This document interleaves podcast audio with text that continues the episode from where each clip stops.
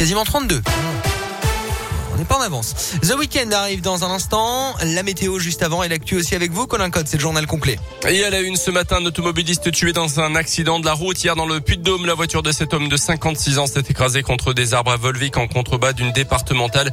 Le conducteur seul à a été pris au piège dans l'habitacle. La chaussée humide pourrait être à l'origine de cette violente sortie de route. Autre accident dû aux orages du week-end à Vivrolles. Un camion citerne servant à la collecte du lait s'est couché sur la route dans la nuit de samedi à dimanche. Le conducteur n'a pas été blessé. Bientôt de nouveaux trains entre Lyon et Bordeaux. On vous en a déjà parlé sur Radio Scoop. La coopérative Raikop veut relancer les liaisons entre la Gironde et le Rhône en passant par chez nous, Ghana, Saint-Germain-des-Fossés et Rouen notamment. Une étape importante a été franchie il y a quelques jours puisque la coopérative a obtenu la licence d'entreprise ferroviaire. Une bonne nouvelle qui permet à l'entreprise de continuer à préparer la mise en circulation des trains de voyageurs pour juin 2022.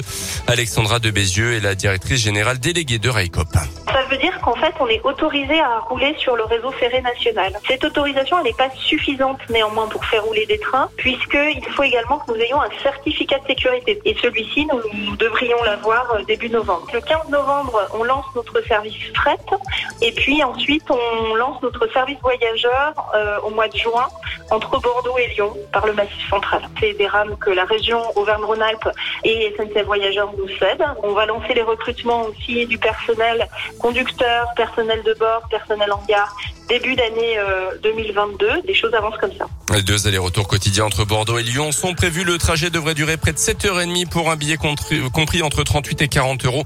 Raikop veut s'aligner sur les prix du covoiturage pour prendre des parts de marché à la voiture. En bref, trois mineurs interpellés dans le centre de Clermont samedi après-midi. Ils venaient d'arracher la sacoche d'un passant. La victime les a suivis et a parvenu à récupérer son sac avant d'être violenté. Le trio a été placé en garde à vue. Deux d'entre eux ont rendez-vous avec le juge pour enfants en vue d'une mise en examen. Emmanuel Macron en visite à Lyon. Le chef de l'État hier soir au dîner des chefs, un événement organisé dans le cadre du Salon international de la restauration. Emmanuel Macron qui a souhaité créer un centre d'entraînement et d'excellence pour les cuisiniers dans la région lyonnaise. Le chef de l'État a évoqué un clair fontaine de la gastronomie en référence au domaine où s'est réunie l'équipe de France de football. Une facture très salée. L'épidémie de Covid a coûté entre 170 et 200 milliards d'euros à la France. Chiffre dévoilé hier par le ministre des Comptes publics Olivier Dussopt. À noter que les tests Covid deviendront bien payants à partir de mi-octobre. Confirmation hier de Jean Castex. Le Premier ministre a précisé que les tests continueront d'être remboursés pour les mineurs et pour les personnes déjà vaccinées. Il faudra une prescription médicale pour les autres. L'actu ce matin, c'est aussi le nouveau titre de champion du monde pour Julien Alaphilippe.